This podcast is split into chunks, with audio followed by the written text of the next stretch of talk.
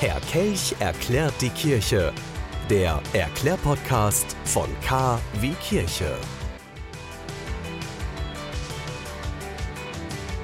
6. Januar. Heute feiern wir Epiphania, Erscheinung des Herrn und natürlich Heilige Drei Könige. Ja, und wie von selbst versteht sich, dass wir heute als Tagesheilige Kaspar, Melchior und Balthasar ehren. Wen sonst? Die letzte Rauhnacht für dieses Jahr haben wir also hinter uns gelassen. Zwölf Tage, die uns so einiges erleben ließen und zwölf Nächte, die uns hoffentlich meistens auch schlafen ließen. Ja, und nun, was kommt jetzt? Heute und an den kommenden ein, zwei Tagen kommt auf jeden Fall Besuch. Da werden wohl drei Herren anklopfen. An eurer Tür. Mit Mantel, Krone und Stern in der Hand. Ja, und dann werden sie singen. Mal gut, mal weniger gut und euch um kleine Gaben bitten. Das hat jetzt nichts mit Süßes oder Saures zu tun. Das ist an Halloween. Das, was heute und morgen und in den nächsten Tagen an den Türen klingelt und klopft, das sind die Sternsinger, die für ihr Leben gern, um mal einen Werbeslogan vom Bistum Münster zu klauen, Spenden sammeln für Kinder, die eben diese Geldspenden dringend brauchen.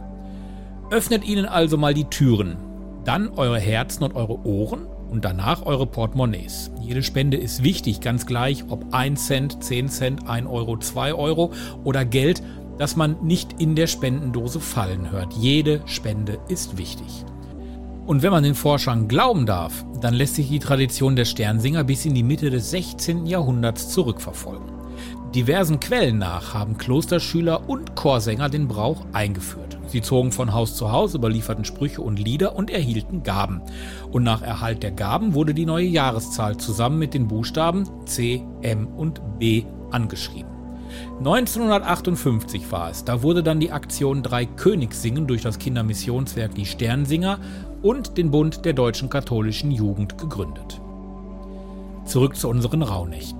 Die zwölf Rauhnächte, sie sind nun vorbei und die Zeit schreitet voran. Rauhnächte, sie sind eine heilige Zeit. Sie bringen Heil, sie sorgen für Besinnung, sie lassen uns ruhig werden, nachdenken, wohlwollend werden.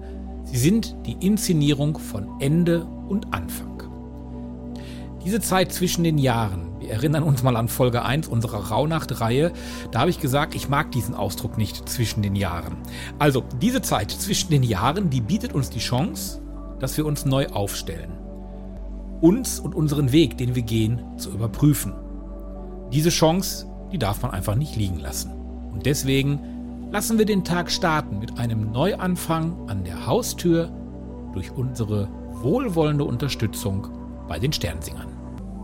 Der KW Kirche Podcast. Wöchentlich neu. Immer anders.